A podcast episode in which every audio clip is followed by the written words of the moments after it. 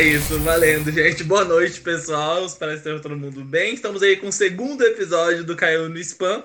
Mais uma vez aí ao vivo aqui no Twitter Spaces e toda quinta-feira disponível em quase todas as plataformas digitais. Atualmente a gente já está no Spotify, já estamos no Deezer, já estamos no Google Podcasts. Falta a Apple Music e alguns outros menores também. Mas estamos aí na luta para conseguir estar no ar em todos eles. E aí, Nath, sobre o que a gente vai falar essa semana? Dessa vez a gente vai fazer um intensivão de K-pop.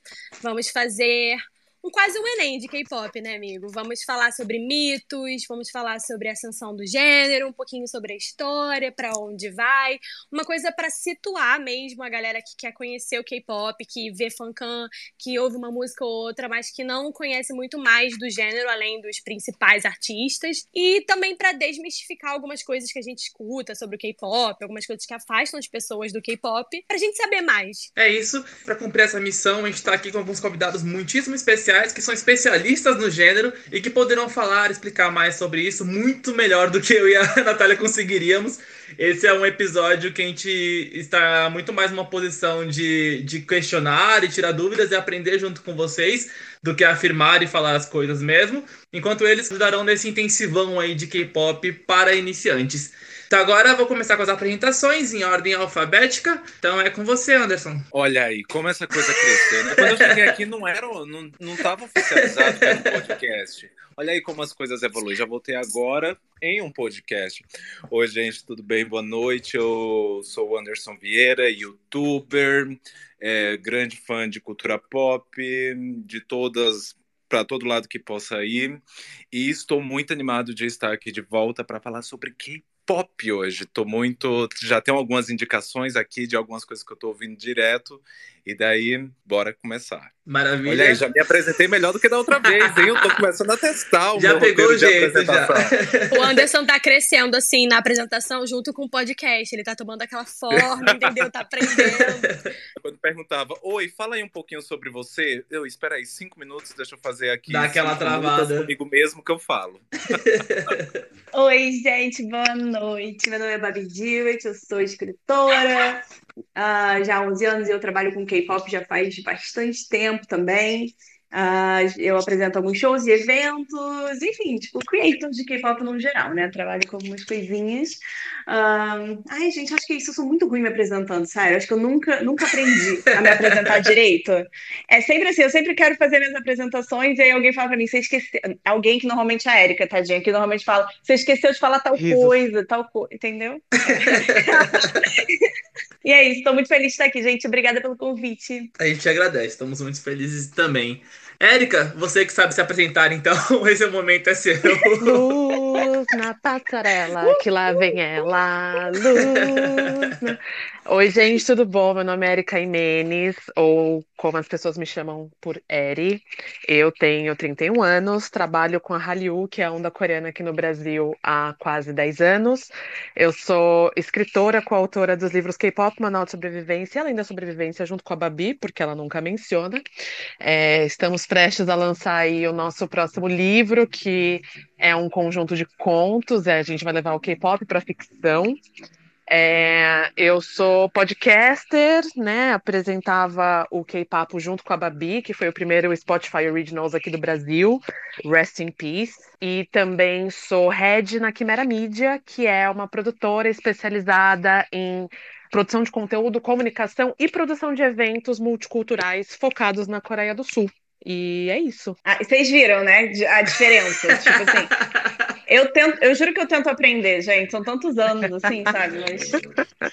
Uma pessoa Nossa. preparada, né? E eu tô chocada é, com o currículo, porque o currículo, assim, maravilhoso, cheio de coisas de K-pop e a gente aqui só pra aprender.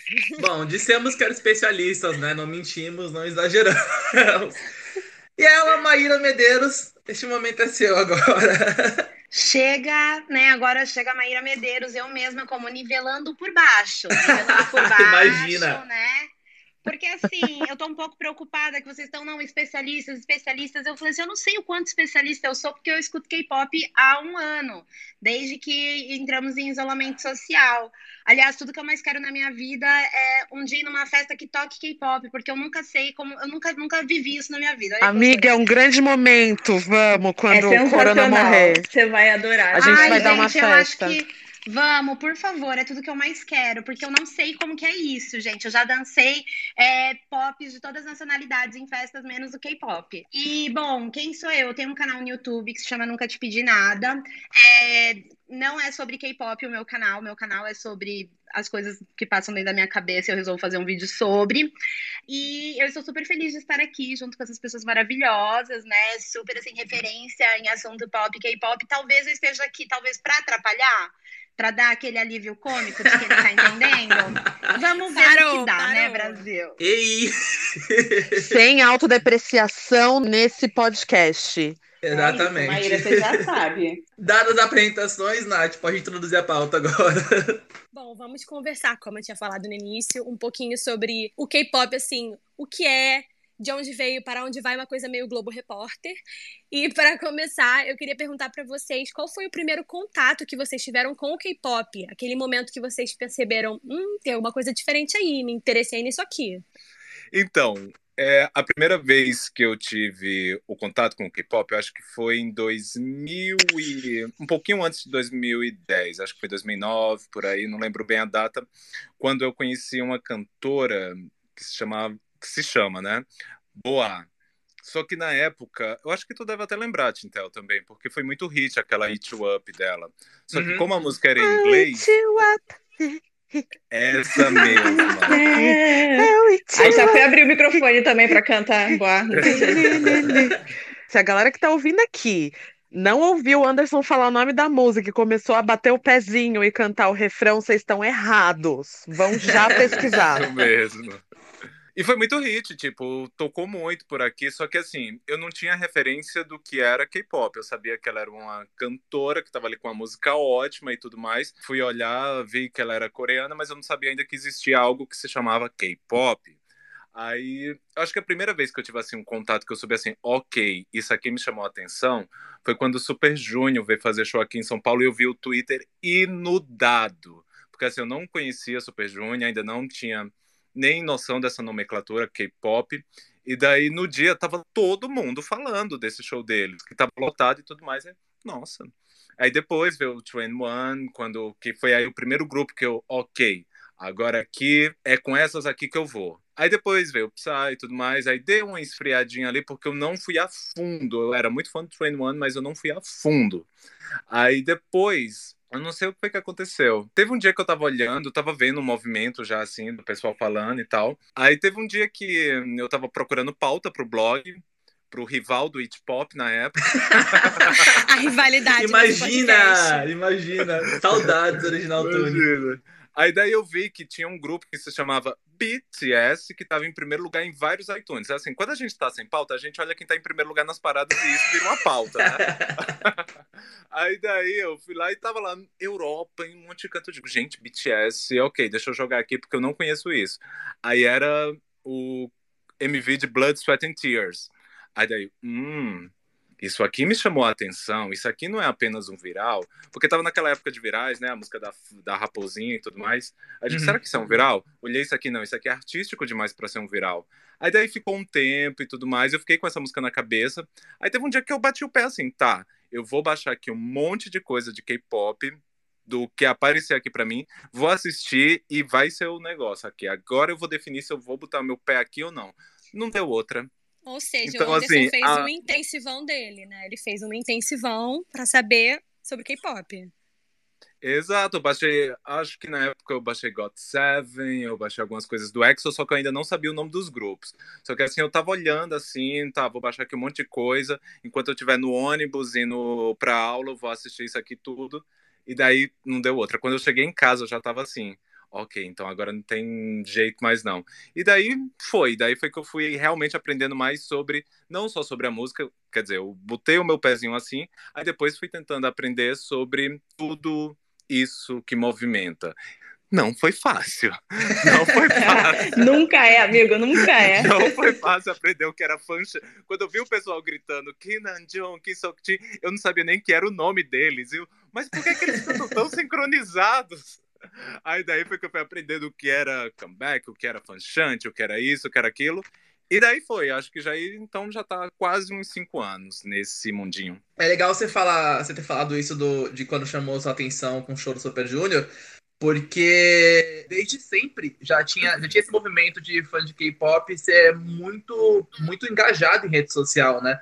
Eu lembro que vi uns grupos que tinha alguns grupos que não eram nem grupos famosos, tipo, de você pesquisar e ver que os números não eram gritantes em rede social, YouTube, nada, mas movimentava muito, acho que até por ser uma, uma comunidade que inicialmente era um pouco carente desses shows aqui ainda, os grupos que vinham, o público abraçava muito, né? Então falava, falava muito sobre isso e ainda estava nesse, nesse tempo, ainda que são alguns anos atrás, ainda estava naquele, naquele sentimento de ser um negócio nichado, mas um nicho muito grande. Então era um hum. nicho que, tipo, quando você chegava nessa bolha, você encontrava muita gente, você encontrava, tipo, todo um universo que você, você não tinha acesso. Parecia que você estava, tipo, do lado de fora de uma bolha muitíssimo grande. E, amigo, sabe uma coisa que eu lembrei agora? Lembra de uma época que a gente tinha os nossos blogs e a gente fazia mixtapes? A gente Sim. fazia algumas mixtapes. Lembra que um dia Muito a gente velha. De fazer, de fazer mixtapes de boy bands? Aí eu digo, amiga, a gente tem que colocar uma de K-pop, porque tem uma que eu tô amando aqui. Aí era uma do Big Bang, Love Song. Você falou, tá, coloca, vai ser colaboração, pode colocar, pode colocar Big Bang. Só que assim, agora que eu falei isso, eu nem lembro como foi que eu conheci Big Bang, mas eu lembro que eu amava Love Song. Big Bang a gente conhece assim, é... vem, entendeu? Ele vem do etéreo. Ele, ele vem do etéreo, Big Bang, e aí ele, ele se estabelece na, na parte de trás Exatamente. do seu cérebro, e aí ele só tá ali para sempre, e você só idolatra. Exatamente. É assim que de repente você tá aparece. cantando Fantastic Baby e você não sabe de onde veio, assim. Não, volta. Você tá cantando Raro Raro, chorando Exatamente. na frente do espelho com, com o delineador escorrendo. É ótimo. Recomendo. É, exatamente. Natália tinha perguntado, falado antes que a gente podia falar exatamente o que, que era o K-pop, assim, só para uhum. dar uma, uma geral para a galera que não sei, se talvez vocês que estão aqui ainda não conhecem, né, não, não sabem do que, que a gente está falando, entraram assim de, curio, de curiosos, né, e tudo mais. Uh, o K-pop nada mais é do que o pop, uma música pop da Coreia do Sul. E o K-pop é uma expressão que a gente usa internacionalmente, né, assim, para poder é, falar sobre essas músicas que são produzidas e criadas né, é, na Coreia do Sul, mas lá na própria Coreia, uh, apesar de para a gente o K-pop ser um guarda-chuva né, de diversos outros estilos dentro da Coreia, dentro da Coreia o K-pop ele é o estilo de música pop produzido pelas empresas de entretenimento, né, ou seja, uh, o mainstream assim do, do, do pop e tal. Acho que isso é o básico, o K-pop não é exatamente só sobre a música, né? Porque o K-pop, então, ele, ele vem englobando diversas outras. Um, diversas outras coisas, desde moda e, enfim, são todas as, tudo que os, os, os artistas, né, eles podem uh, mostrar para o público e o público querer consumir de alguma forma, enfim, tem diversas. É uma indústria é... capitalista, gente. É uma indústria. Basicamente, é uma indústria, indústria muito capitalista. capitalista. E o que não é, né? E o que não é. Exatamente. exatamente. E a gente faz o quê? A gente deita para o capitalismo. né? A gente critica. Olha, mas, critica. mas eu deito muito, assim. Eu deito muito. Eu é, deito com a, com a, camisetinha vermelha, menina, mas eu dá deito. vontade, é, né, Estados jeito. Unidos? Dá vontade. Ai, menina.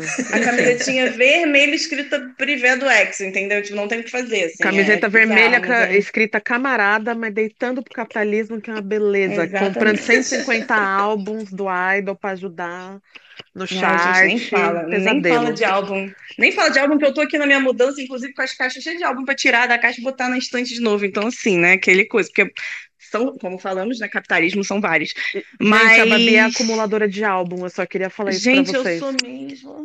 Mas se alguém tiver um albinho do Exo aí e quiser me dar, eu tô Você tem tempo, Bárbara, tá? Inclu... Bárbara, ah, não. não. Inclusive, Bárbara, eu terapia. quero muito do Twice. Bárbara. Eu vi o da Maíra, Maíra que ganhou um álbum do Twice. Eu ajudo, eu ajudei Maíra, não compact... Maíra, não compactue. Aí eu falei, eu quero um pra mim. Não compactue Ai, amiga, pode ir, é belíssimo, recomendo. Maíra, mas, Obrigada, gente, amiga. vocês precisam de ajuda. Também, não, só não... que no caso de álbuns ainda não. É, é isso, eu, eu, ainda não tenho não, dinheiro gente, agora, mas em breve. A, a Babi não tem controle, não. Precisa de eu ajuda. Eu tenho dinheiro agora, mas na minha cabeça, assim, eu já quero, sabe? Assim, já tô organizando pro futuro, né? Fazer aquela, aquela, aquele investimento realmente para comprar álbum de K-pop. Não minto quando eu falo isso. Mas, enfim, vamos lá. Eu, eu conheci o K-pop, eu acho que mas foi mais ou menos no final de 2011 ali, e fui me aprofundar mais em 2012, uh, ah, através das novelas coreanas, os dramas coreanos. E eu, eu sou escritora, então, né, já faz um tempo, e eu lembro que uma amiga me, me apresentou uma novela coreana falando que era muito o meu estilo, assim, porque eu sempre gostei mais, eu sempre gostei de personagens que tinham, uh, que demoravam muito para se apaixonar, o que aquela, sabe, aquele, aquele relacionamento demora, aquele slow, slow burn. Uh, slow burn Ai, fala, né? eu amo, eu é amo. Isso. Eu vou adorar, eu então. Ai, eu adoro, eu adoro que encosta a mão, aí fica, ai meu Deus, encostei a mão na mão dele. e aí eu gosto, eu gosto desse, desse romance, assim, e ela falou que tinha tudo a ver é, com, com as novelas coreanas e tal. E eu fui experimentar e realmente, assim, nunca mais parei de lá, né? Até hoje, assim, para mim as novelas coreanas são sempre ah, é, os meus as primeiras opções, assim. Inclusive, assistam Vincenzo, é maravilhoso. É, e, e foi através da, das novelas, ouvindo as OSTs, ou seja, as trilhas sonoras, que eu fui conhecer os, os, os grupos de K-pop. Acho que um dos primeiros que eu ouvi ali foi Shiny, que tinha uma música na abertura de, é, que tinha uma música dentro da novela, Super Junior, e aí depois eu entrei no Big Bang, e quando eu vi o Big Bang, eu falei, é isso. É isso. Sabe quando você escuta Fantastic Baby pela primeira vez, você pensa, putz, é tudo que eu procurava na minha vida, sabe? Eu sempre gostei dessa coisa fantástica, de você, não, não, tipo, não, não na intenção de falar que Fantastic Baby são fantásticos, mas assim, de você subir no palco e aí eles estão vestidos com coisas brilhantes e o palco solta um monte de fogos e blá, blá, blá. Eu, e sabe, e brilho e um monte de coisa e é, juntar o artista com o fã naquele momento. Eu gosto dessa dessa coisa super fantástica que a música, né, permite a gente, que enfim, que a arte permite e tal. Então, ver o Big Bang pela primeira vez e ouvir o Big Bang para mim foi tipo um marco na minha vida e foi daí para frente, assim, eu ia falar só ladeira abaixo, mas sinceramente o K-pop faz tão feliz que assim, ladeira acima, aquela, sabe, né?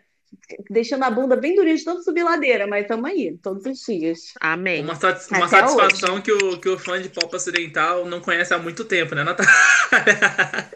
pois é. Oba! Não, e eu tava, eu tava pensando nisso que ela falou, tipo, das grandes produções, eu acho que isso encanta muito, né? Tipo, isso enche muitos olhos, porque acho que a gente sente muita falta, pelo menos falando de pop ocidental, é, a gente estava falando no último Space, no último podcast, de quanto faz falta realmente grandes produções, assim, e no K-pop isso não faz falta, porque isso é usual. É muito difícil você Sim. ver um artista de K-pop e não soltar fogos, e não fazer mil danças, e não sei o quê. E isso é muito divertido. Isso é, é isso é não, muito e, a, e até, até tem, mas realmente, assim, quando, te, quando não tem, é, é, de propósito, entende? Tem um porquê. Sim. É o conceito, né? Conceitos, exatamente. Gente, assim, vamos, ser, vamos alinhar a expectativa. Às vezes é porque a agência é pobre mesmo, tá? Ou a agência é pobre. Isso acontece. It is what it tá? is. É mas aí a gente só, só segue em frente, tá tudo bem. É isso, a gente, a gente, a gente assume essa coisa meio independente, assim, da, da, da agência sem e não recurso. Deixam, e não deixam de ser incríveis, assim, porque, né? Mas ainda dançam melhor que todo mundo. Hum, sim, é tipo isso, exatamente, assim. Mas foi isso, gente. Até hoje estamos aí lançando vários livros sobre, né? E como a Erika falou, agora a gente tem um livro em breve para ser lançado, que é onde a gente colocou o tema ali do K-pop da Hallyu dentro também, colocando um pouco sobre o nosso trabalho é, na história dos personagens. A gente vai poder contar um pouquinho disso, que eu acho que, eu imagino que tanto para a Erika é, deve ter sido tão divertido quanto foi para mim, de poder falar um pouquinho sobre a questão, sobre botar um pouquinho né, das nossas próprias experiências trabalhando com K-pop na história. E, e é isso, gente. Tamo aí. Maravilha. E você, Erika? Gente, comigo foi o falecido 21. É... eu... eu fui, gatilho. eu tava. Ai, gatilho, gatilho, toda vez. É, foi lá em 2011 para 2012. É, e aí uma amiga minha, ela curtia K-pop, e aí ela largou o clipe de I Am The Best na minha timeline do Facebook e falei, amiga, acho que você vai gostar disso aqui. Bom, né? É tipo, gostar é um eufemismo, porque obviamente 10 anos depois cá estou. Mas foi meio que um a whole new world soft plays in the background, sabe? Assim, começa aquela. The Best foi, foi uma música que furou 100% a bolha, né? Eu lembro que, as, que essa música foi muito referência de K-pop pra balada por muito tempo. Tipo, até a galera Sim. cansar. Porque não, isso, isso, pedia... isso tocava em todos os lugares e as pessoas não faziam ideia do que se tratava. Toda vez que pedia K-pop, o único K-pop que os DJs tinham até então era MDB. exato, exato. Não, foi, e tinha gente que nem sabia pedir o que era K-pop, mas sabia de I Am The Best. Então, para mim, foi é a isso. Famosa negatinha alagar. Exato. E aí, é, para mim, foi muito forte, né? Como a, a, a Nath estava falando, porque eu, a minha primeira formação é produção audiovisual. Então eu sempre fui muito audiovisual, especialmente visual. Então, quando eu vi aquela super produção e aquela coisa, aquelas quatro minas, girl power, vestida com uma jaqueta de couro cheia de rebites, com tag do Misfits, quebrando um monte de premiação e dançando com um aplique que ia até o pé. Eu falei, pronto, não sei o que, está acontecendo, mas achei meu lugar. E assim, eu vim do emo, né? Eu vim de, de, Minha carreira começou toda como fã-clube de NX0, quando eu tinha 17 anos de idade. Só que aí a cena do, do emo, do underground aqui no Brasil, ela já não tava mais me dando aquele tesão, eu já não tava mais me inspirando, já tava todo um rolê assim, então o K-pop ele veio num momento muito muito chave para mim, assim. Já supriu a necessidade. Supriu a necessidade, porque eu sou uma pessoa, como boa sagitariana que sou, muito apaixonada, e eu preciso ter alguma coisa que me motiva, e música sempre foi esse ponto de partida para mim, sabe? Era um momento onde eu não tinha uma música que me inspirava, eu tava sem contato com os artistas que me inspiravam, eu tava sem aquela conexão. Isso levou a um puta de um bloqueio na minha carreira. Foi, menina, foi uma crise existencial ridícula, assim, no começo dos meus 20 anos. E aí o K-pop ele chegou como aquela coisa meio, oh, deixa eu te salvar. e, enfim, e aí a gente vai de uma coisa para outra. Aí o 21 puxa o Big Bang, o Big Bang puxa o Beast, é, e aí eu comecei, e aí eu entrei na fanbase brasileira do Beast, porque eu achei que eu precisava usar o que eu sabia, já tinha essa experiência de fã-clube, já tinha essa experiência de produção de eventos, de conteúdo, e eu queria fazer alguma coisa a respeito, eu queria espalhar isso para outras pessoas, sabe? E aí esse foi meu começo, e cá estamos. Sabe o que eu achei muito legal? É que a gente tem uma coisa de achar, assim, a gente no geral, né? As pessoas no geral, que o K-pop é de agora. E, tipo, vocês já são três pessoas que vieram aqui falar de, tipo, 2010, sabe? Faz 10 anos, faz bastante tempo, estamos velhos. Então, assim, é, é legal isso. Porque a Maíra. Você que tá velha, eu tô jovem. Você tá jovem. Olha, tá? eu, eu, eu sou jovem. Então, assim, eu, não, eu não gasto mil reais em skincare todo mês pra, você, pra eu chegar aqui nesse podcast e alguém virar pra mim e falar assim, não, porque velha. a gente é velha. Olha. Eu acho isso interessante, né? Porque as pessoas, tipo, associaram K-pop ao sinônimo, ao sinônimo de, tipo, geração Z, jovem. E não é necessariamente assim. Tem gente que ouve K-pop há tanto tempo, porque não aconteceu agora. Pode ter explodido agora para todo mundo, mas vem de muito tempo. Então... Tem, então, tem toda uma problemática em cima disso, mas eu vou guardar no meu coraçãozinho nesse momento pra Maíra poder falar sobre o primeiro contato dela com o gênero. É isso. Porque, porque senão Érica Palestrinha vai, já vai virar o botãozinho e não é hora ainda. Será a Maíra que vai ter referência de K-pop jovem agora? Vamos ver. Gente, tudo começou há um tempo atrás, na Ilha do Sol, quando o destino me mandou quem? Bubble Pop. Isso daí era lá em 2014, a primeira vez que eu vi a Ryuna com Bubble Pop. Eu já tinha, eu não sei exatamente quando eu vi Psy, só que eu não sabia que Psy era K-pop. Isso aí é uma coisa muito louca, né? Na minha cabeça, tipo, era uma coisa muito separada e eu achava que era uma coisa muito nichada. É uma coisa que o Gui falou que é um nicho cheio de gente dentro. E quando você entra nesse nicho, você vê um monte de gente que você conhece e fala: Meu Deus, Sim. você também! Ai, que legal, vamos ser amigos. É um negócio então, que as pessoas não falam muito, né? Tipo, fora da Exato. bolha. Exato. E daí, meu primeiro contato foi, foi lá nesse, nesse 2014, eu acho, 2013. Eu acho que foi mais ou menos isso.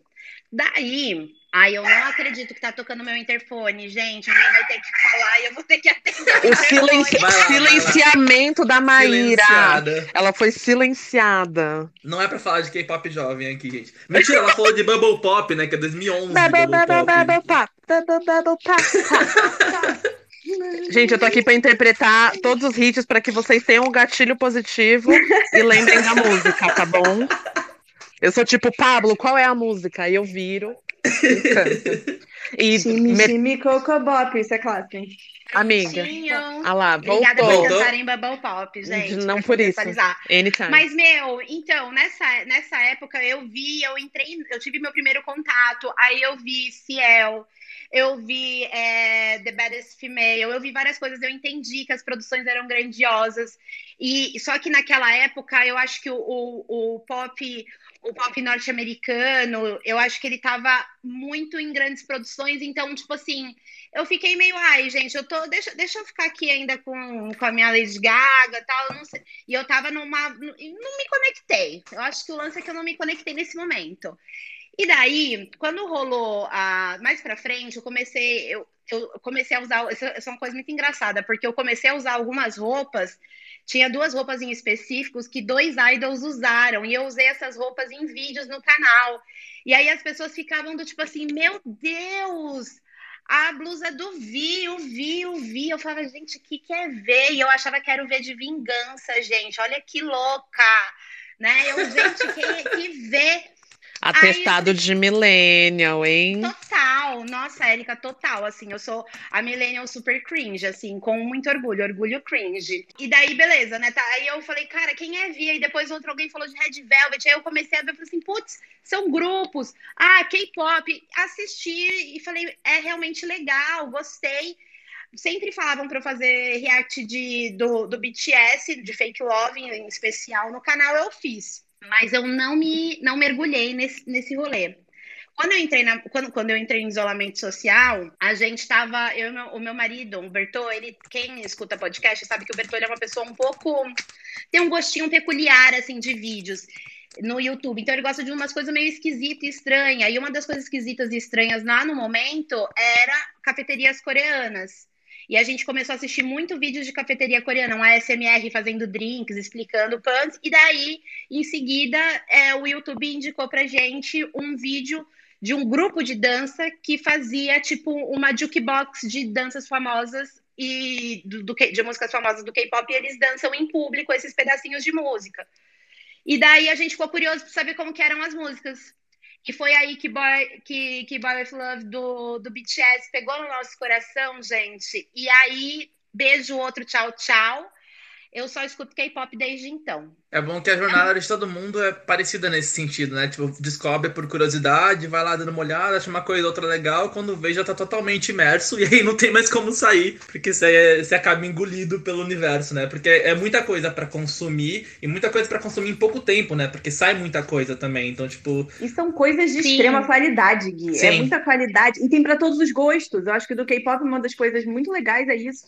Você gosta de rock? Tem pro seu gosto, amor. Gosta de hip hop? Tem também. Você gosta de trap? Tem também, né? Assim, tem de todos os jeitos, então isso é muito bacana, assim, atrai, tem como atrair muitas pessoas diferentes, né? E tem também uma coisa que, que eu queria muito pontuar, que foi, tipo, uma coisa muito determinante, é que era um lance que eu sinto muito que, às vezes, o pop, ele ficava muito engessado em, tipo, por exemplo, um artista fazia um álbum de referência dos anos 90. Aí o outro faz, ah, está copiando fulano. Gente, não, às vezes é a mesma referência, sabe? Tipo, uhum. duas pessoas podem ter referência dos anos 90, assim. E o K-pop, eu sinto que o K-pop, ele é muito livre, livre para poder sorrir e para se inspirar em 850 mil coisas. E, e eles mergulham naquilo. Então, tipo, por exemplo, o K-pop quando, às vezes, quando eles são inspirados em, em coisas dos anos 90, eles vão tão a fundo nas referências que por um minuto você acha que você está em 1994 e aquele é um lançamento coreano de uma música pop de 1994. Porque é detalhes. Então, tipo assim, ele entrega pra galera que gosta de pop música, dança, o bagulho perfeito, lindo. Você olha, você não tem que falar assim, ah, aquele cara ali errou o passo, porque eu sou essa pessoa que assisto as coreografias e falo quem tá errando e tal. no K-pop não tenho essa possibilidade, Brasil. Mas eu achei, eu achei interessante porque vocês falaram assim, ah, tem para todos os gostos e tal. Mas eu sinto que as pessoas de fora, não, não sei, agora vem a pergunta, né? Se vocês acham que realmente furou a bolha nesse sentido, porque eu sinto que as pessoas estão conhecendo apenas um BTS aqui, um Blackpink ali, e eu fico pensando, será que vai expandir mais do que isso? Ou se é só o começo, assim... Essa é a hora que alguém segura meu pudo, eu já posso. vai, amiga, vai, tá amiga. Vai, vai que é sua. É o momento. Vai que é a sua. Tá vai, bom, amiga. gente. Érica Palestrinha, vamos lá. O grande rolê de não quebrar a bolha completamente, ou, ou pelo menos a percepção de não quebrar uma bolha, primeiro que a pergunta que eu faço para você é: o que é essa bolha e da onde que a gente está interpretando que a bolha existe? Essa é a primeira pergunta para ficar hum, ali no, no fundinho da cabeça e para a gente refletir, porque a gente está vindo de um ponto de vista extremamente ocidental, americanizado, norte-americanizado, estadunidense, sobre o que, que é a bolha. E sim, eu entendo de onde vem a sua pergunta, porque realmente é uma bolha extremamente estadunidense, é, barra europeia, barra branco-centrada, que todos nós estamos acostumados, tá? Mas é, essa, essa percepção do ainda é uma coisa esquisita ou nichada ou nem todo mundo consome, ela tem algumas problemáticas em torno dela que gira em torno de conversa racial, tá? A gente está falando de uma onda que vem ali de um país asiático, que para a gente é, né, aqui no Ocidente se torna racializado por ser uma cultura não branca, não europeia, né? É, então tudo que vem e tudo que é produzido e tudo que sai lá causa estranhamento. É, então a gente tem BTS quebrando a tal da bolha, a gente tem Blackpink quebrando a tal da bolha, só que a gente tem inúmeros outros grupos quebrando a mesma bolha há muito tempo e de formas diferentes, com outros tipos de impactos e relevâncias, e eu digo no plural mesmo. É, ainda tem o estranhamento. Há anos a gente ouve a pergunta: mas será que vai durar? Cá estamos, eu tô aqui 10 anos depois respondendo a mesma pergunta. E daqui 15 anos vai ser a mesma coisa. Mas será que vai durar? Óbvio que vai durar. É uma indústria feita para se retroalimentar. A gente está aqui falando sobre como ela se reinventa, ela absorve e ela entrega uma qualidade audiovisual muito melhor e muito superior a qualquer outro cenário que a gente tenha ao redor do mundo.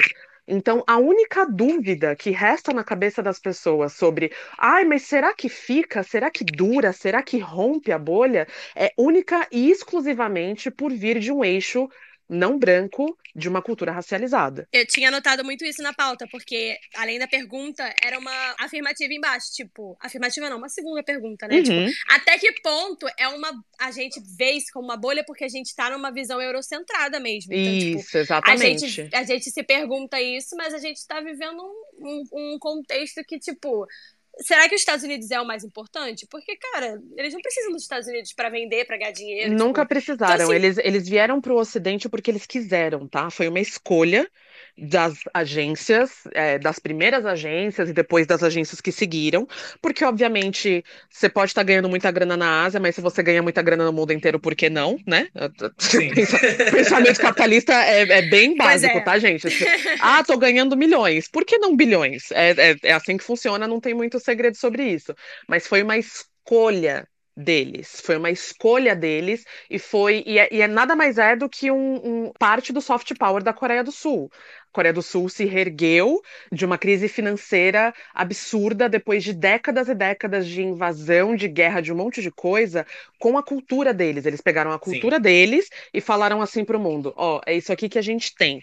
Eles estão por aí conquistando milhões, bilhões e notoriedades e, e fazem parte ali dos tigres asiáticos, uma das grandes potências do mundo em várias e, e pioneiros em vários campos, não só no entretenimento. E tudo isso com uma grande ajuda do soft power por conta da onda coreana, que é a onda Hallyu, que o K-pop faz parte. Então, assim, foi uma escolha deles vir para cá porque fazia parte desse plano, né, desse plano comercial do país como um todo. Se eles não quisessem, eles não precisavam. A grana que eles ganham ali no eixo Ásia, no eixo Japão, China e indo até um pouco ali para tipo Filipinas, Tailândia, eles não precisavam do, do Ocidente. Eles não precisam da grana dos Estados Unidos. Eles não precisam da validação dos Estados Unidos. Eles vêm porque eles querem e, sinceramente, porque eles podem. Assim, é, é, simples assim, sabe? E já tá mais do que na hora de alguém, seja o K-pop, ou seja os próprios artistas não brancos, né, artistas pretos ou, ou Asian Americans dos Estados Unidos ou de outros lugares do mundo quebrarem esse, essa problemática de supremacia branca que os Estados Unidos está aí há décadas e ninguém desafia, sabe? Falando nisso, aproveitando que você tocou no ponto sobre essa, essa visão deles como uma cultura à parte e aí até essa dificuldade de, de incluir dentro, da, dentro desse mesmo bolo do que é pop mundialmente, você acha que isso influencia também nessa visão que fala sobre, sobre exploração da indústria, sobre como é um, é um processo mais complicado, sobre como os artistas sofrem, sobre como, tipo, as problemáticas que, que, que existem na indústria de lá? Você acredita que isso também parte dessa visão até xenofóbica, racista, na real, né? É, ela é uma visão orientalista tá? Inclusive, uma das nossas ouvintes aqui, eu tô vendo a fotinho dela, Dani Mazur, tá aqui como é, Beijo, Dani. Miss, Miss Brasil, eu esqueci como que tá o nome de Dani, mas Miss alguma coisa, de, é, Miss Brasileira, a Dani tá aqui ouvindo a gente, eu tô vendo a foto dela. A Dani é doutoranda do, da, da Universidade Fluminense em estudos asiáticos e da Hallyu, e a Dani participou do nosso podcast algumas vezes e a gente sempre fala sobre orientalismo, que é o que baseia toda essa visão de que tudo que não é ocidentalizado barra europeu barra branco é o outro. Então, é essa visão de que tudo que não faz parte desse eixo é o outro, portanto, é esquisito, é nichado, é exótico, é passageiro e não deveria estar ocupando espaços. Então, quando a gente fala e coloca a indústria do K-pop como a detentora de todos os grandes problemas da indústria de, de todas as indústrias de entretenimento, sem que a gente adereça, adereça o grande problema por trás disso, que, novamente, é o capitalismo, é, a gente está tendo uma visão orientalista. Ah, mas eu não curto K-pop, menina, porque eles exploram os idols. Não, claro, porque a Britney nos Estados Unidos está de boa, né? Exatamente. A gente tava falando... Taylor Swift, Pussycat Dolls, não, todos assim, tantos e tantos, né? Artistas daqui do Ocidente, que a gente parece que fecha os olhos porque é muito fácil julgar Sim. o outro, né? Do que os julgar. Porque é, é, so, é, sobre essa outridade que se coloca coloca. É sobre colocar, exato. É sobre colocar é, tudo que é do eixo não branco, é, barra europeu ocidental, como o outro. Então, se é do outro, é pior.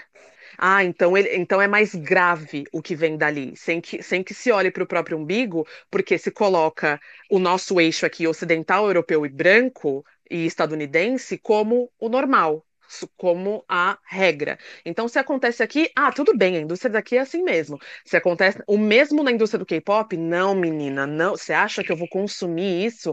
Eu não vou dar meu dinheiro para maltratar a idol, mas tá lá dando dinheiro pro pai da Britney enquanto a menina a tá lá. A Disney tá aí, né? A Disney, a é Disney um tá aí. foi fundado dessa forma, né?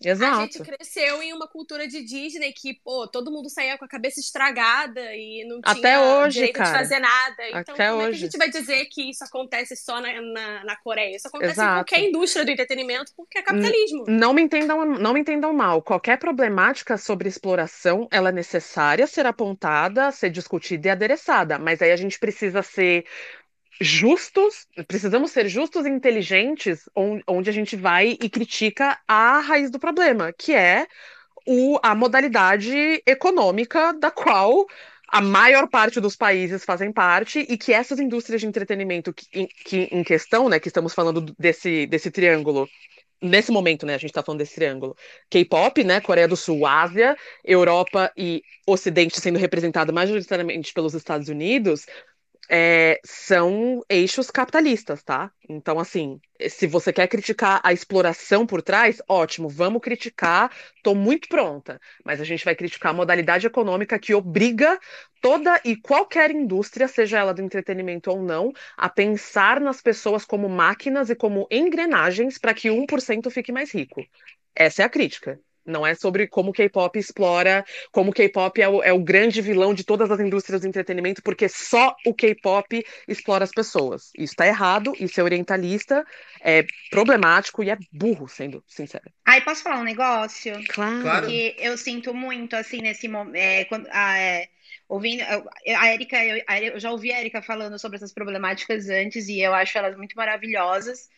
E isso expõe também uma coisa que eu acho que o que o, o mundo faz com o K-pop, de transformar ele nesse monstro absurdo e etc., é meio que é uma maneira de proteger o pop mundial, né? O pop que eles. O, o que eles gostam de falar apenas pop, que eu acho isso muito horrível, porque o K-pop é sim. pop também, né? Mas, enfim, eu acho que é uma maneira da, do, dos Estados Unidos, principalmente, se proteger, porque se você for pegar é, os álbuns. Gente, eu ganhei um álbum da, da Twice e, meu, eu nunca vi isso em nenhum, nenhum, nenhum CD que eu comprei na minha vida. Tipo, Spice Girls, eu sou, cara, eu, eu consumi pop nos anos 90 quando existia gráfica e as pessoas imprimiam coisas para você levar para tua casa, sabe? Então, tipo assim, é você pegar um álbum com um livro de fotos muito da hora, com vários cards, cards holográficos, coisas malucas, CD lindo. Tipo, meu, é um negócio que você vê que, cara, tá certo, é um produto é para ganhar dinheiro, sim, é para ganhar dinheiro. Mas, cara, é uma coisa. Não, não é tipo, falando sobre a Britney, eu, é, eu fui em Los Angeles no rolê da Britney que você tirava foto nos negócios de clipe, né? E aí, depois que eu assisti o Framing Britney Spears, eu falei, caraca, eu dei mó dinheirão pro pai dela, né? Porque ele tava usando ela sem nem ela tá lá. E daí, meu, as camisetas, comprei camiseta, comprei coisa, tudo mal feito, tudo feio e caro pra caceta, sabe? Então, tipo assim, o, o K-pop, ele, ele é meio que ele eu sinto que ele se preocupa com o que o fã vai receber. Tipo, o fã tem que receber uma coisa preciosa, bonita, linda. E outra, coloca pau a pau os números de visualização, né? Porque é uma métrica que a gente consegue ver, é, entrar no YouTube e ver. É, o, o, pop. O, o, pop ocidental deve, mano, tremer na base quando vê o K-pop chegando, saca? Tipo, cara, os números falam por si só. Não, é, não, não adianta. Os, os maiores e melhores artistas pop não batem os números do K-pop, porque eles tratam bem da comunidade deles, dos fãs. Então, tipo, mano, é, é um abracinho, assim, saca? Você, você dá o seu view com gosto, saca? Você fala assim, não, eu vou assistir, porque, sabe, é, é uma vibes muito diferente. É como se eu sinto que o K-pop, tá certo que o BTS, Blackpink, ninguém sabe a cara de ninguém, né? Mas é como se pelo menos eles se interessassem em saber qual é a tua cara, o que, que, tu, o que, que você gosta de ver. É, é uma sensação meio diferente. E, no, e, e o K-pop também permite que você se aprofunde em outras coisas, né? Do, do, dali, do grupo, né? Tanto na estética quanto nas outras coisas também. Então eu sinto que às vezes é um medo do pop ocidental das pessoas perceberem que na verdade o outro são eles, porque é, é um entendimento são... muito grande de consumo, de público-alvo, sabe? E é uma coisa que não é de agora, obviamente. É, é tem sido feito desde os anos 90 e eles têm se aprimorado cada vez mais e é, enfim, é, é um super entendimento de mercado mesmo, sabe? E, e é uma coisa, não é que seja uma união, mas que o mercado mercado todo ele, ele tem essa, essa. São regras, né? Como se fossem regras que o mercado segue, mas justamente por essas questões de, de consumo, de saber o que o público-alvo quer consumir e como ele vai continuar consumindo. Existem coisas muito específicas, assim mesmo. Isso que a Maíra falou, gente, nada mais é do que manutenção de supremacia branca, tá? Inclusive porque você vê inúmeros artistas abrindo muito mais é, e falando sobre BTS, tem no...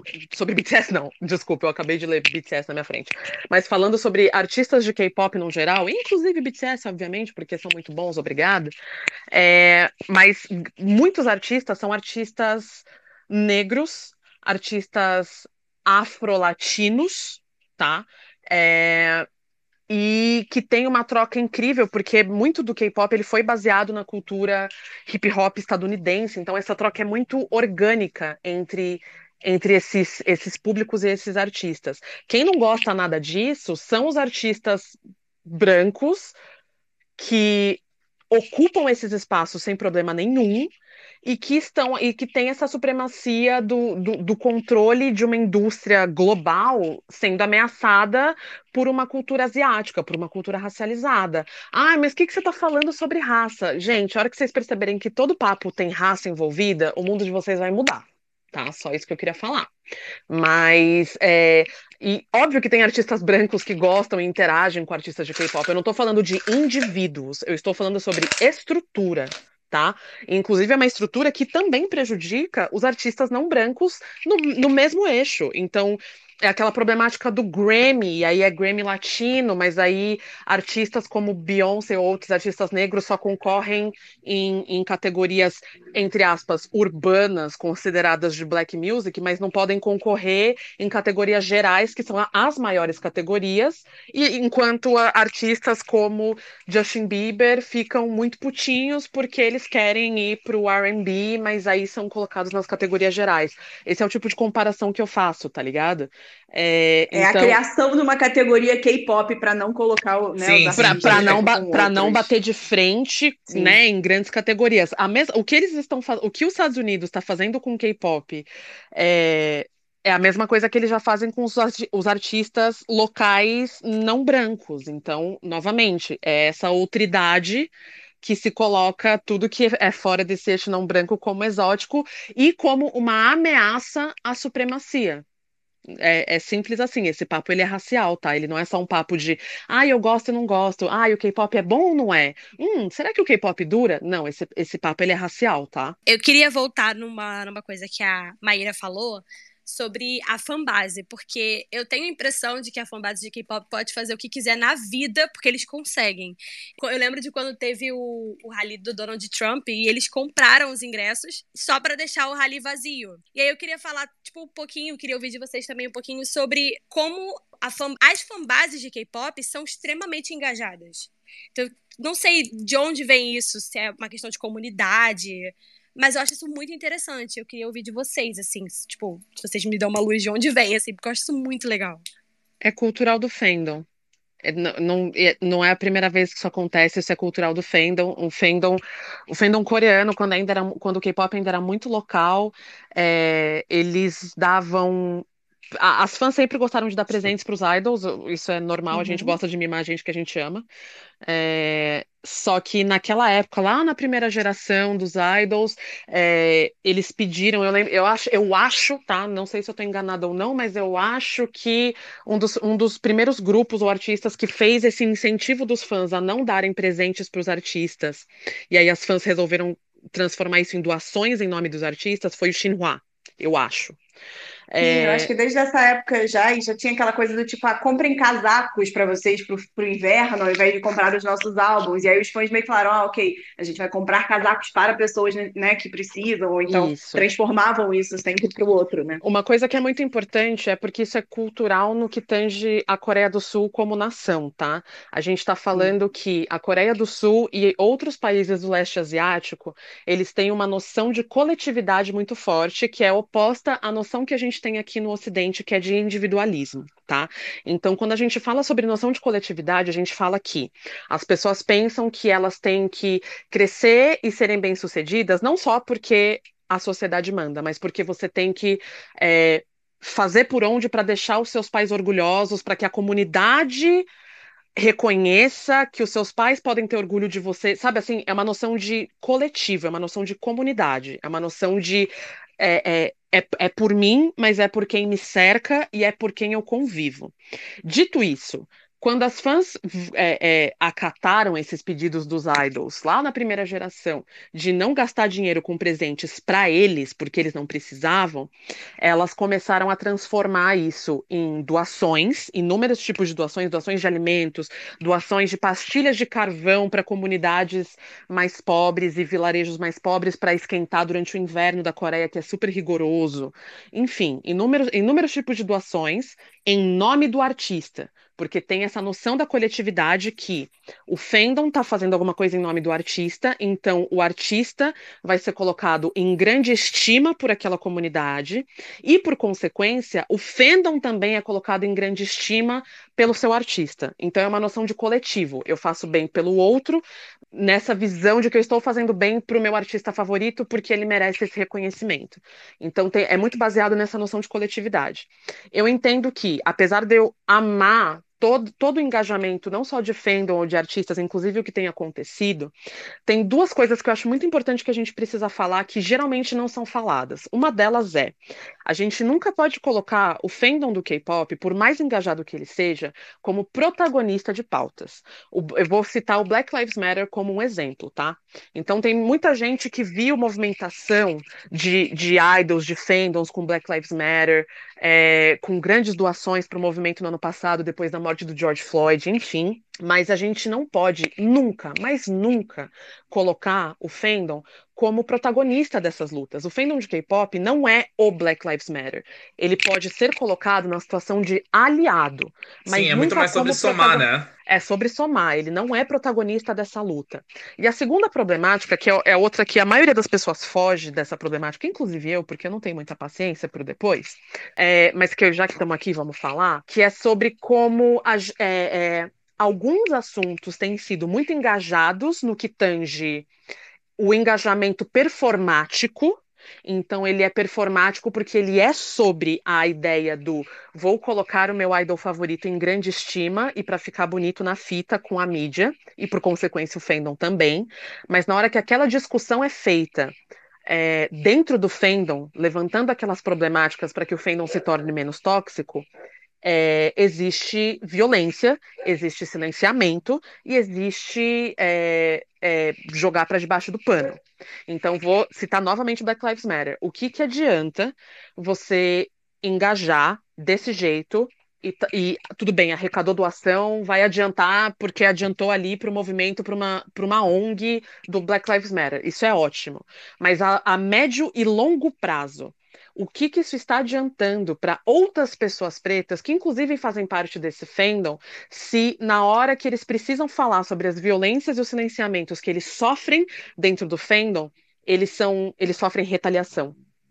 Então, não adianta ter um engajamento performático em pautas importantes se na hora que essas pautas são levantadas dentro do fandom, elas são ignoradas, silenciadas, inclusive passíveis de retaliação. Então, essa é, a, essa é a reflexão que eu gostaria super de deixar aqui nesse papo, porque é, engajamento performático ele serve para um momento, para uma ação que, que fica ali na mídia por uma semana, tá? Mas ele não serve para a gente mudar a estrutura. E quando a gente está falando de pautas, pautas raciais, pautas sociais, pautas de gênero, qualquer, qualquer pauta de qualquer recorte que a gente está falando, a gente só consegue mudança de status quo quando a gente muda na estrutura. Então, se a gente faz alguma coisa performática por, por, momentos pontuais a cada ano ou a cada sei lá quantos meses, mas a gente não está ali aliado dessa pauta, se educando sobre essa pauta, tornando o fandom um lugar saudável para pessoas que fazem parte dessas, desses recortes e dessas pautas, Assim, desculpa, mas não adianta de nada. A gente tá, tá igual o cachorro rodando, tentando pegar o próprio rabo, entendeu? É, eu lembro de ler um, um artigo na época do próprio Black Lives Matter com algumas entrevistas de fãs de fandoms que são tradicionalmente brancos, entre aspas, que não são negros, né? Então, nisso incluía também uma entrevista de uma fã do BTS sobre como ela se sentia num fandom que não era, não era majoritariamente negro e quando elas queria expor os problemas, as situações que ela vivia, ela se sentia nessa posição, assim, que meio que não conseguia falar. E, assim, a gente tá falando isso nessa questão, mas também não é só uma questão do K-pop, eu acho que é uma questão de fanbase no geral, assim. Se você for pegar a fanbase de qualquer artista branco, eu acho que vai ser assim também. Acredito, Sim, né? não, total. Eu não, eu não tô colocando isso como exclusividade do K-pop, é só porque é o fandom que a gente tá falando aqui, tá? Sim, Mas, sim, assim, sim. É, é, Tintel também pode sim, falar tanto quanto eu, como fã de cultura pop, como vendo o emo assim como eu. Isso então, que eu ia falar, a gente que veio do emo também.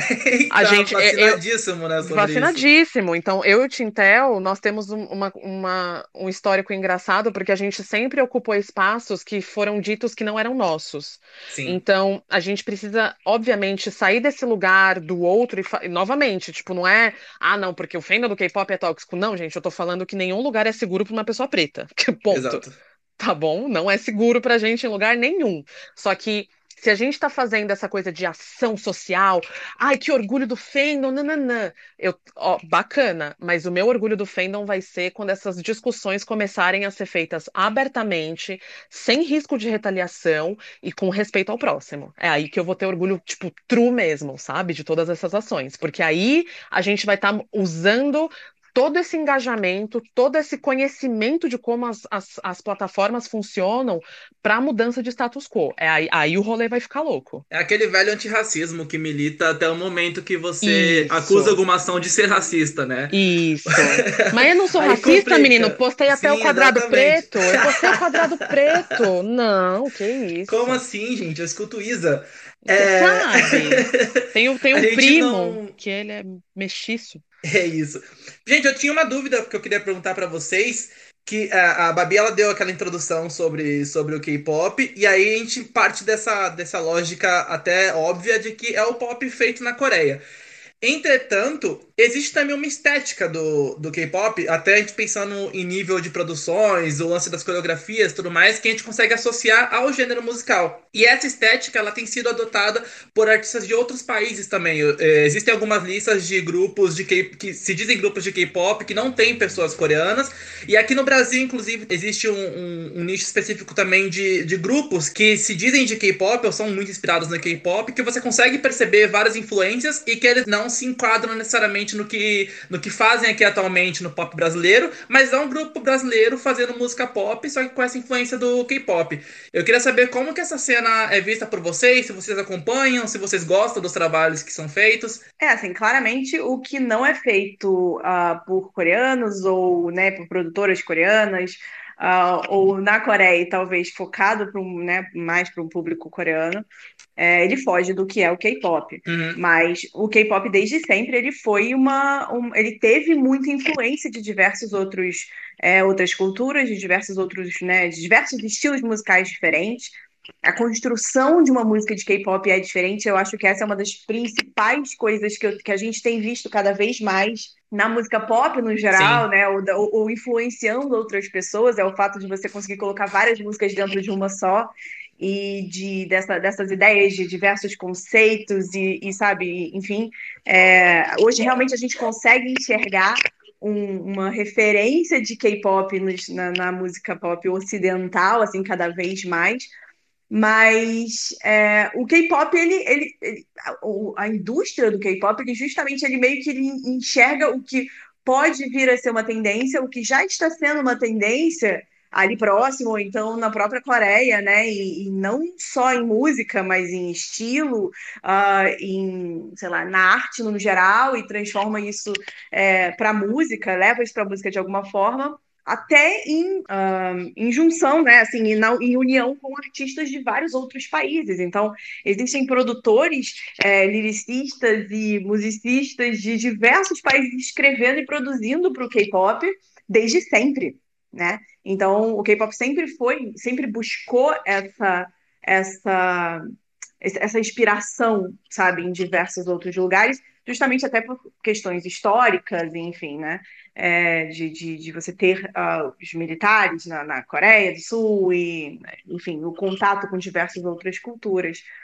Uh, mas sim, assim, tem muita gente aqui no Brasil, muitos grupos, né, muitos artistas, inclusive a gente tem aqui o Richardson, até aqui ouvindo a gente também, um super artista, super cantor, que tem uma influência ali no K-pop por gostar, né, do, do, do estilo, por gostar é, do, do, que, do que o K-pop representa, ou dessa de toda essa, essa, essa indústria em si, e, e não é K-pop, mas a gente consegue enxergar um pouco desse dessa influência, né, no que esses artistas produzem cada vez mais, assim. É legal que eles admitam do tipo, ó, oh, a gente gosta de K-pop, sabe? A gente tá assim, se a gente enxerga o que a gente faz no K-pop também, né? Porque muitos dos artistas falam, não, nunca ouvi falar justamente por todas essas questões raciais que a gente até tem comentado, uhum. mas até o Anderson pode falar muito disso aí, né? Porque enxerga muito dos artistas atuais de pop, né, Anderson? Puxando ali a influência do K-pop.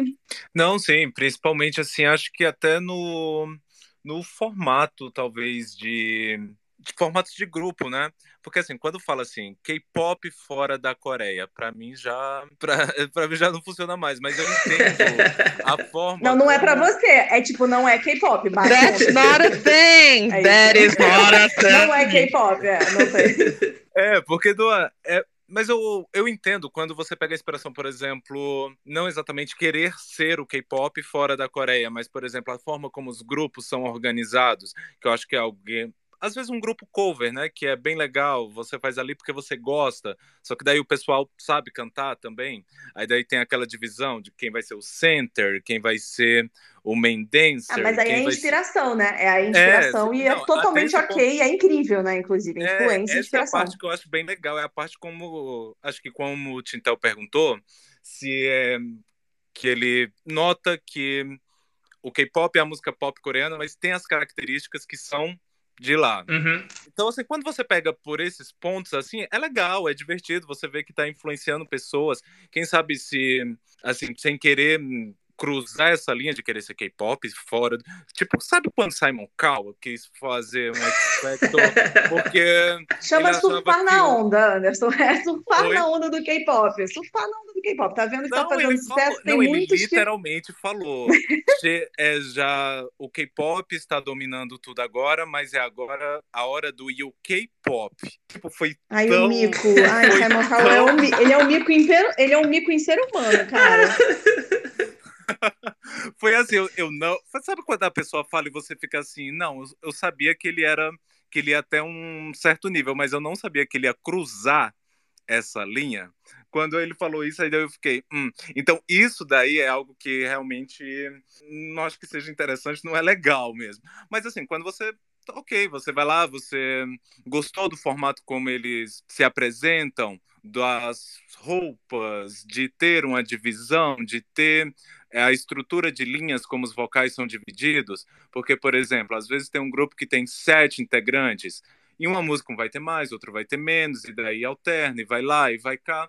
Por aqui tem grupos que a gente vê que a pessoa nunca teve nenhum pingo de destaque a carreira inteira. Então, assim, esse tipo de coisa eu vejo com bons olhos, eu acho legal, eu acho interessante, eu vejo que é uma, coisas que se pode ter essa troca de aprender com o formato de lá, mas assim, essa linha aí, Simon Cowell, é fazer K-pop fora, do, fora da Coreia e ainda querer, assim, colocar que, da forma como ele pontuou, aí, aí a gente já vai, já desce um pouco o rolê. Eu queria entrar numa pauta, o Anderson falou até no início que ele tinha várias dicas para dar, várias coisinhas que ele tá ouvindo. Eu queria saber de vocês, assim, pensando que uma pessoa entrou nesse Spaces, nesse podcast, e não sabia exatamente é, o que era K-pop direito, mas quer começar a ouvir e pelo que tá rolando agora, atualmente, por onde a pessoa iria? Ai, chegou a hora de panfletar? Socorro, deixa eu pegar minha lista. Ai, é agora. Um momento. pera, gente, pera que tem toda uma preparação. A gente começa de que ano até o que é, o que é recente para você?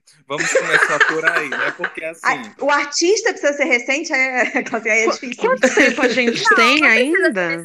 Vocês podem dar tipo o caminho das pedras assim, do que vocês indicam que seja algo interessante para pessoa começar e também coisas novas que estão rolando, que estão chegando. Olha, de bem atual agora, ó, três que eu tô curtindo muito, eu, tô, eu gostei muito, tô gostando muito do Stacy, ASAP. Ai, eu amo ASAP. ASAP, né? Adoro, adoro, adoro, adoro, adoro como elas estão. Que aquilo ali a gente não fala mais conceito fofo, né? Assim, eu acho que quem pegou lá das antigas, quem pegou lá de 2010, aí às vezes bate o olho assim, aí Será que isso é conceito fofo? Eu acho que não. Acho que é uma coisa bem quarta geração, isso que elas estão fazendo agora. Acho que é uma coisa diferente. Então, assim, eu gosto muito do, do Stacy. TXT também, a gente a última vez que eu participei aqui a gente estava falando sobre pop rock né e daí puxando para essa vertente a gente tem Love Song do TXT que eu que tá bem por aí também tô escutando bastante só que é que eu tô a minha favorita deles nesse momento é Anti-Romance que é uma baladinha Adoro, gosto demais. Então, assim, já fica duas dicas aqui do TXT, né? Porque já tem um pop rock para quem tá aí nessa fase também. E outra que eu também, assim, eu acho que todo mundo talvez vá falar delas, mas é do Aespa, The Next Level. Essa daí é para você ver e. Isso não sai da cabeça, essa música, Anderson. Ninguém, você acabou de... né? Só de você ter falado Next Level, eu vou passar a noite inteira I'm cantando. The next, the next level. Eu ia pedir agora pra ele cantar. Não, e a eu tô aqui pra isso, gente. O Pablo tava atrasado, desculpa. A minha mãozinha foi pra frente, assim. A mãozinha foi. Automático. Não, gente, eu não Ai, posso. Gente, essa é a melhor parte do K-pop. Sério, se você que tá ouvindo a gente aqui, era, é, é, era aqueles fãs tipo eu de pop dos anos 90 e 2000 que ficava aprendendo coreografia. É por isso que eu vivo pelo K-pop, gente, porque todas as músicas têm coreografias maravilhosas. Como a gente não sabe cantar, então a gente fica dançando no sofá. É um pouco feio de olhar, talvez, mas é muito legal de fazer. Venha para cá, venha para o mundo do K-pop. É isso, assim, três recentes meus são esses. Se alguém quiser pegar agora para a gente depois fazer uma segunda rodada hum. de clássicos que você também tem que conhecer. Tá, olha. É... Pera, não, eu vou, eu vou, eu vou na frente porque a Babi, a Babi não sabe seguir lista, não. Ai, tá? desculpa. A Babi, é, a Babi falou assim: ah, gente, vez. eu vou falar três, aí a Babi termina com 20. É horrível. Eu separei 35, mas eu a gente tô... conversa depois. Eu vou denunciar. É, gente, eu preciso puxar algumas sardinhas aqui, então esse é meu momento, tá? Eu, depois que eu fiquei órfã do 21, 21 Forever, Make 21 Great Again. É, depois que eu fiquei órfã de 21, e convido todo mundo a ouvir 21, mesmo que vocês saibam que o final não foi tão feliz, é, eu precisei de um girl group, assim, né, de um grupo feminino estilo girl power e tudo mais, então eu fui muito, sou muito cachorrinha de Mamamoo, para quem gosta aí de vocais potentes, entendeu? Performance, uma coisa meio groovy, R&B, rainhas da porra toda e etc, grandes gostosas. É, eu me rendi depois aí, né, de, de seis, seis, sete anos, sei lá, curtindo muito Monster X, mas aí eu só falava que eu curtia, assim, sabe? Eu olhava de longe, falava assim pra vendedora, ai, vem dar uma olhadinha só, tocava na brusinha e saía andando. Porque eu sabia o que, que ia acontecer comigo, entendeu? E aí, nesse último comeback que eles fizeram há um mês atrás com Gambler, gente, Extreme Gambler, é, o Monster X, assim, acabou com a minha alma. Eles me deram um novo sopro, porque eu estava consumindo K-pop de um jeito muito diferente nos últimos anos, é, por conta do meu trabalho, por conta da minha vida no geral. E o Monster X me puxou de novo. Eu estou me sentindo de novo uma fangirl de, de 20 anos de idade, e eu fico sonhando com eles. Ah, é uma, uma coisa. Monster X é assim. Tudo para mim. Se vocês gostam, se vocês já conhecem e ouviram BTS, que é um puta de um grupo também, que eu tenho todo o amor e todo o carinho do mundo por eles, é, apesar de eu não consumir mais como eu consumia antes, é, e vocês procuram essas mesmas qualidades de grupo que faz parte da produção, que performa bem, um monte de gente bonita, um, menino, um monte de menino bonito, ai, olha, enfim, ouçam Monster Erika X. Baby foi tudo que Sou, eu fiz na minha vida. Eu caí, eu, eu, eu parei de fugir, cheguei na vendedora e falei assim, moça, eu quero uma brusinha de cada cor, eu vou levar, parcela para mim 12 vezes, que agora eu tô no fandom. E é isso, caí no fandom, parei de, de brigar com isso. Então, Mamamoo, Monster X, ouçam muito.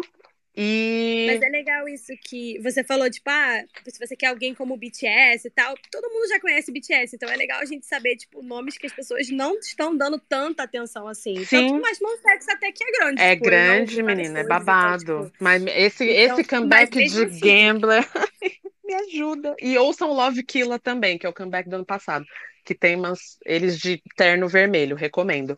Sempre, gente, é, é assim, tá? O aprendizado é, sempre que tiver a opção de vocês verem idols de terno vermelho, vejam, tá? Esse é meu último conselho do dia. E E eu acho que eu, eu, eu vou ficar só com esses dois, porque eu vou o quê? Eu vou me controlar, porque senão eu vou ficar aqui dando uma lista gigante. E é isso. Ai, gente, é, eu vou aproveitar o, o gancho. Mentira! Ouçam God Seven! Ouçam God Seven! Markson Forever!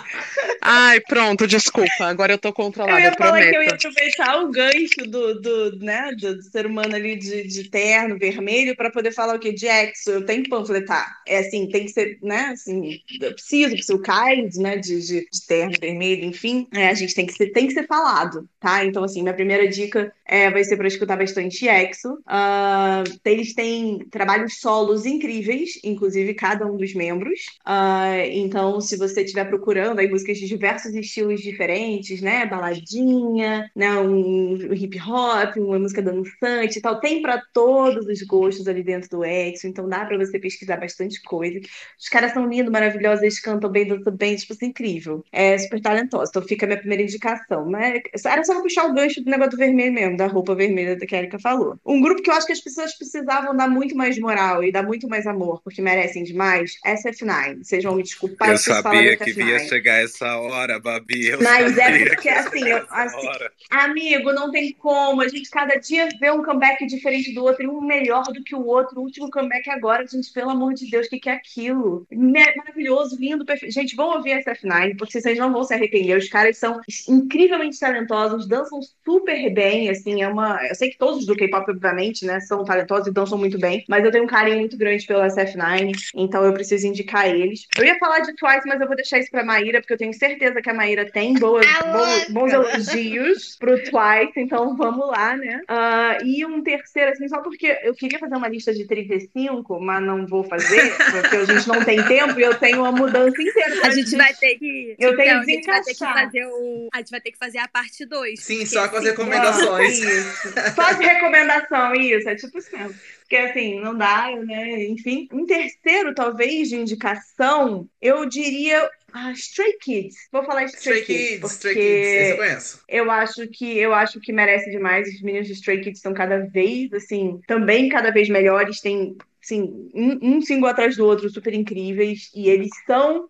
A gente consegue sentir que genuinamente pessoas muito sabe, muito humildes e pessoas muito bacanas. Então, minha dica do Stray Kids e Everglow também, ah, não posso, não posso, eu não vou parar. Gente, é isso, acabou, chega, vai mais. Everglow. Mentira. Meu, eu tô, tipo assim, muito, eu não sei o que falar também, porque eu tô ouvindo tanta coisa diferente, mas eu vou, eu, eu fiz aqui um, é, quatro indicações, duas de dois grupos e dois solos. É, porque quando a gente fala de K-pop, a primeira vez que eu via uma lista de K-pop solo, eu fiquei muito chocada. Eu falei, nossa, é tipo uma só. E sim, é tipo uma só né? Que descoberta que eu fiz, risos.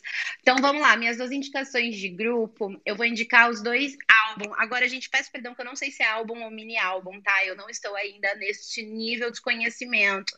Mas eu vou falar do Taste of Love do, é, das meninas do Twice e também do Guess Who da, da Zitzy, gente. Assim, todas as músicas são legais. Não tem uma coisa que você não que você escuta e fala, ai, que ó. Não, são todas incríveis. É muito bom para você tipo, manter, assim, o, o clima bacana para você trabalhar e conhecer as músicas novas. Tipo assim, a gente faz muito isso ouvindo os, os álbuns dos grupos, porque como a gente conheceu há pouco tempo, então a gente tem uma pencas de álbum para conhecer, né? Então a gente normalmente põe para ficar trabalhando e não prestar, tipo, porque se eu presto muita atenção na música, eu começo a cantar e dançar daí. Então tem que ser uma coisa que eu não conheço muito bem, e daí a gente vai vendo, hum, isso é legal, isso e tal. Então esses dois álbuns, tanto o Taste of Love quanto Guess Who, cara, são muito gostosos de ouvir, são maravilhosos. E de artista solo, é, tem uma gata que chama Yu, que ela tem uma música que eu gosto muito que chama Bibi, que inclusive eu, por muito tempo eu achei que Bibi era menina e Yu era música. E daí a gente procurou no Shazam. gente, eu, eu Minha eu cara, essas coisas. É sério, eu tenho um problema. Aí o queridinha da Coreia. Sério, amiga? Ai, ela ganhou meu coração também. É isso que ela eu ia é falar. Ela, ela é muito grande lá, né, Babi? Porque eu tava vendo. gigante, gente. Aí é absurdo. Eu tava vendo ela os é números da- A namoradinha da Coreia. É o Sim. título que ela tem Que lá. Ela- tudo! Eu tava vendo os números da, da K-pop 100 lá. E, tipo, ela é recordista de número 1 na parada de lá, né? Da Billboard. Inclusive, uma Eu tô puta chocada. atriz, tá? Vão assistir as novelas que ela faz, porque assim, ô, ô bichinha talentosa, sério. Gente, eu preciso parar, eu preciso parar que- esse assunto para uma notícia urgente. O Bolsonaro tá Não. impeachmentado? Não, é, amiga, eu falei urgente, não milagrosa, calma. Ai, É. desculpa, amiga, tô iludida Eu depois que tô. eu tomei a vacina. Não, pelo amor de Deus. Tem É... uma esperança aqui. Gente, colocaram uma foto do Johan do Monster X de terno vermelho no- na hashtag caiu no spam. Ai. É isso, gente. Ai, Obrigada. não. Obrigada Ai. por isso. Ai, eu tô nervosa. Eu tô su... Gente, eu tô suando embaixo das tetas. O que que eu faço? Ai, amiga. Ai, me ajuda. Era só isso, desculpa, continua. Tudo bem, amiga, você pode tudo. Ah, então, e, e, assim, e para trazer também um contraponto de Yu, porque eu acho que quem não conhece K-pop pode ver a Yu e, e achar que o K-pop se resume àquilo e falar não há, não há pluralidade dentro deste babado. Pois há, pois há, Ana, pois é, tem sim. É uma menina, uma, uma idol que a gente conheceu e ela é muito uma. Ela tá ali, uma, ela é uma borderline entre K-pop e, e referências visuais do pop estadunidense, assim, que é a Jessie. E ela é muito foda. Ela e ela era uma idol de um outro grupo, aí ela era de um outro grupo há muito tempo atrás e aí agora e ela é considerada uma idol mais velha assim. Mas só uma E- coisa, a Jess ela não é idol, tá? Ela é rapper. Ela é rapper de, Ai, ela Muito é obrigada. ela é K-hip hop mesmo.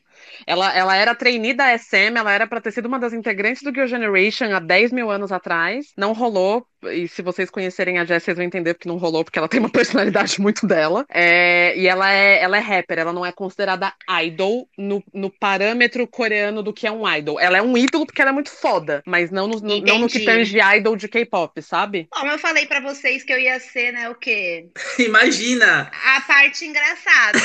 Amiga, mas as suas dicas, as suas dicas Só- estão on point, assim. As suas dicas estão extremamente incríveis. Continue, por Sim, favor. e só pontuar que a, a Maíra falou sobre ITZY e elas chegaram a trabalhar com a Sophie, que é, é uma produtora do, do mundinho PC Music, Hyperpop também. Ela veio a falecer esse ano, infelizmente. É uma perda gigante pra música, porque ela trabalhava com muita gente foda e fez muito trabalho foda no sentido de, de levar a música pop pra, pra um outro nível. E ela trabalhou com, com as meninas do ITZY na música 24 Hours.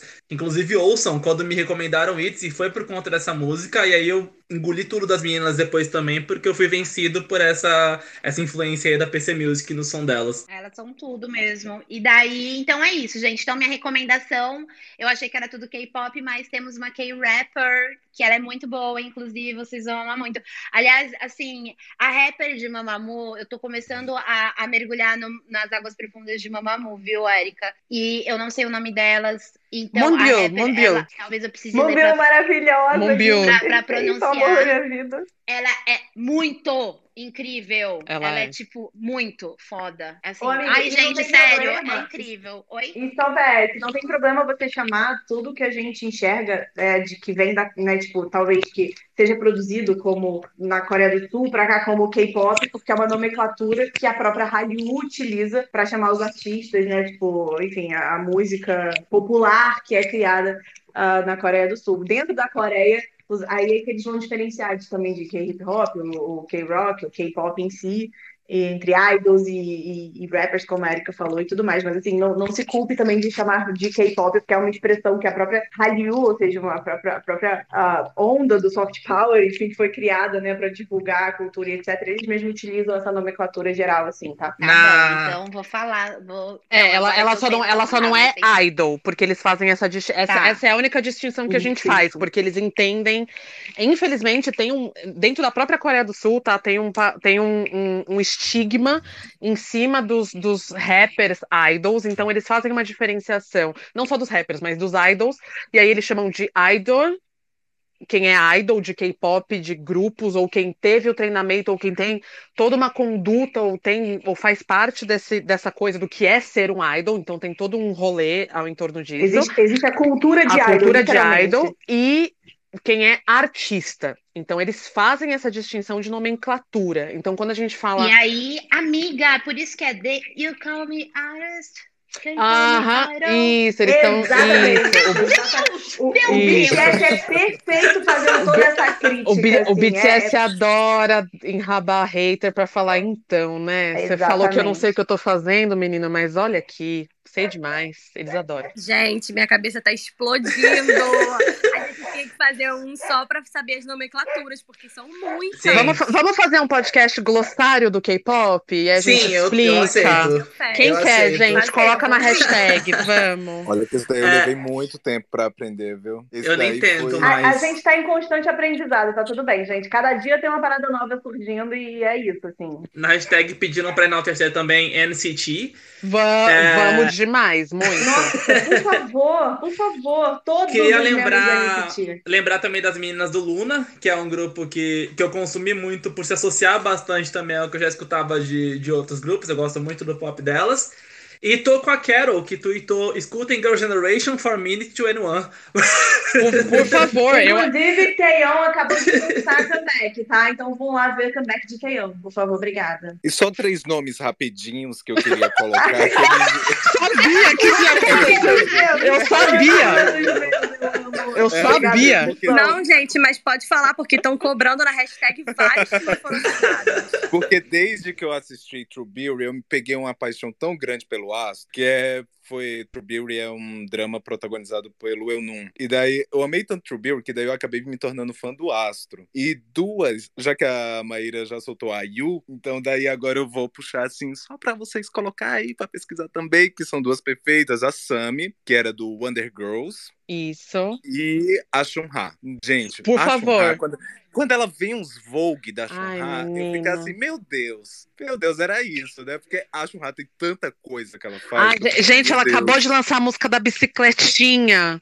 É tipo um Ai, funkão versão K-pop, digamos assim. Ai, super, sobe na garupa, vem que tem. Ai, vamos. Eu amo, Xunga. Então deixei meus três, mais trêsinho aqui. Não, peraí, então, já que vocês falaram um monte, eu Calma, tenho meu é. direito. Não, peraí que eu tenho repescagem nisso eu ia aqui. Não, não, não, não. Eu tenho Eu ia repescagem nisso falar um aqui. escutem Block B, entendeu? Que tá na moda no TikTok. A Nili Bambô voltou na moda no TikTok. Olha, que não sei benção. como. Que é benção. vamos escutar Block B. Não, peraí. Peraí, peraí, que a gente tem o quê? A gente tem o ressurgimento, a ressuscitação no sétimo dia do 2PM, reizinhos da segunda 2PM, geração. 2PM. Acabaram de lançar comeback, entendeu? Super tiozões, assim, 30 a mais, sabe? Contemplando os millennials, assim, como a gente. Gente, 2PM, se vocês não virem, vocês estão errados. É isso que eu queria falar. Isso. Não vou julgar. Érica tá certíssima. Érica nunca errou, tá certíssima. 2PM, vamos ouvir. Gente, o papo tá muito bom, mas a gente vai ter que encerrar. Não! É, gente, gente, foi mal. A gente tem que instalar. Aqui em casa, a gente acabou de se mudar, a gente tem que instalar o chuveiro, senão a gente não consegue nem tomar banho hoje. Então, assim, eu tenho que fazer isso. Eu tenho que fazer isso antes das 11 horas, porque senão eu estou com os apartadores do prédio aqui pra fazer barulho. Então, assim, A é Babi tá assim, né? Panfletar Exo, instalar o chuveiro.